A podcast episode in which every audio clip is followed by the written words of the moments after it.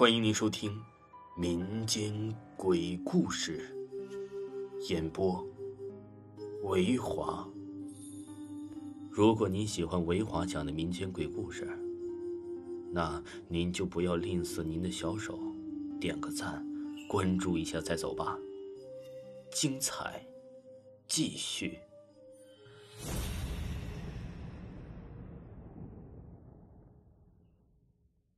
凌晨鬼敲门，这件事情我曾回忆过无数次，每次我想起来都会汗毛直立。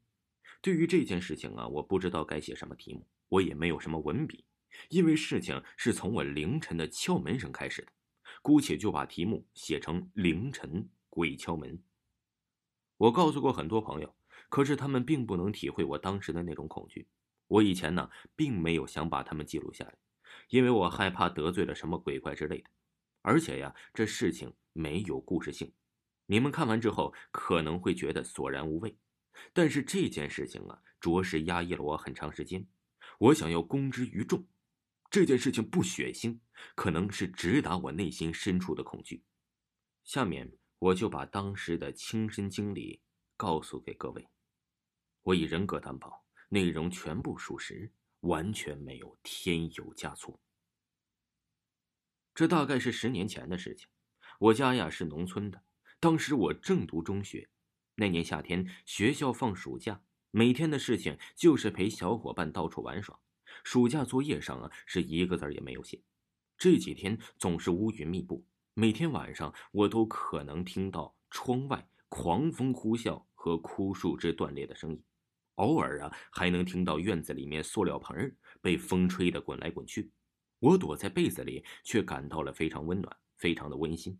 我感觉不到外面凛冽的风，觉得很安全。我躲在属于自己的被窝里，安然入睡。这睡了一会儿，我醒了过来，窗外的风啊依然在呼啸，窗户上没有玻璃，只钉着一张塑料薄膜，用来遮风挡雨。塑料瓶子被风吹得呼啦作响，只有细微的风从空隙中灌进来。眼睛穿过灰暗，房上的木头大梁隐约可见，我甚至可以看到房顶角落里的蜘蛛网。我沉浸在黑暗中。此时啊，大概是凌晨时分，大门外突然响起了敲门声。回忆到此时，我依然哆嗦了一下。我家的大门是用木头做的。没有上油漆，敲了几下门之后，有个女人在大门外说话的。她说：“呀，文浩妈，你快出来！你看你家儿子把我家儿子打成什么样了？我看不到门外的是谁，可能是邻居，但是凌晨来敲我家的门，似乎是有点不对劲。我产生了一种感觉，我感觉到大门外有一个三十多岁的女人，旁边呢还站着个七八岁的小男孩。”我冒出了冷汗，我把被子裹得紧紧的，只露出了一个头。冷汗把我的身体浸湿了，滑腻腻的。突然，我妈在旁边屋说话了：“大晚上的吓唬谁呀？赶紧滚！”平时啊，我妈的脾气很和蔼，跟别人说话的时候总是笑脸相迎。平时说出这样的话，我感觉呀，这门外的绝对不是人，最起码的也不是正常人。我妈被吵醒了，我也就不紧张了。有妈妈抵挡着，我什么也不怕。伴着妈妈的声音，我又安然入睡。一直到公鸡打鸣，天色放亮，我才醒了过来。昨晚的事情我还历历在目啊！本打算吃早饭的时候跟我妈说说这件事情，可是小孩子的我呀，存不住事儿，忘记说了。吃完早饭，我就急匆匆的出去疯玩。第二天晚上啊，风吹得更大了，我家院子里槐树的树都快碰到了地面了。狂风怒号，整个村子都是一片尘土。我躺在床上，很快就睡着了。正当我熟睡的时候，被一些杂乱的声音吵醒。我听到院子里的水缸倒地碎裂的声音，还有呼呼的风声。那个水缸啊，是我家吃水用的。爸爸在水缸的底部装了个水龙头。明天我爸肯定会很生气的。令我害怕的不是这些，是我家的堂屋。我听得很真切，放在堂屋里的板凳居然倒了，茶瓶也碎了，我还听到了桌子挪动的声音。我妈刚买的一篮子鸡蛋也摔到了地上，我记得，那鸡蛋值二十块钱。我知道这不是风在作祟，因为堂屋的门已经被我妈锁起来了，不可能有这么大的风吹进来。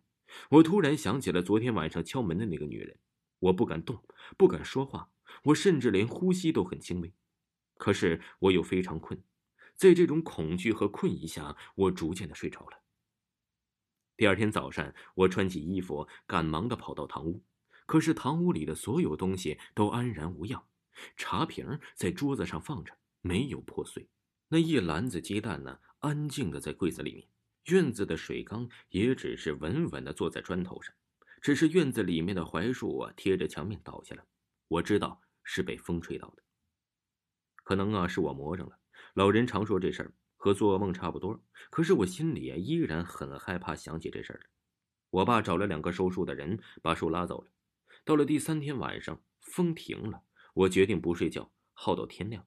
不过我还是睡着了。到了凌晨的时候，我醒了过来。当我转身的时候，我突然发现对面的铁床上坐着两个人，我和他们只有一米多的距离。铁床啊是单人床，很小，上面堆满了杂物。铁床上坐着一个女人，还有一个小孩。我瞬间就想起了前天晚上敲门的事情，他们都面无表情地看着我。女人的眼神有点幽怨，小孩却很乖巧。女人伸手摸了摸小孩的头，说：“呀，我家的小孩啊。”多听话呀！我害怕极了，汗液已经流进了眼睛里面。我瞪着眼睛，惊恐的看着他们。我想轻轻的往墙角里面缩，可是我动弹不得。我发现我不能呼吸了，我的眼前越来越模糊，夜色像是会游走的黑雾越来越浓，最终占据了我的眼睛。事情直到晚上便结束了。有人说这是鬼压床，在医学上解释这是睡眠瘫痪症。我不知道。这件事情我可能会终身难忘。还有人说我做了什么忌讳的事情，我不知道，我也想不起来了。听众朋友，本集播讲完毕，请您继续收听。节目最后啊，给您推荐一个网购省钱的小妙招。您购物车里面有想要购买的商品，那么请您先不要结账，关注微信公众号 API 八六零，字母 API 加上数字八六零。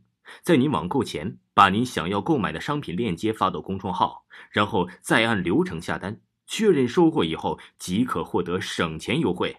淘宝、京东、拼多多、饿了么均可使用。公众号是 API 八六零，字母 API 加上数字八六零。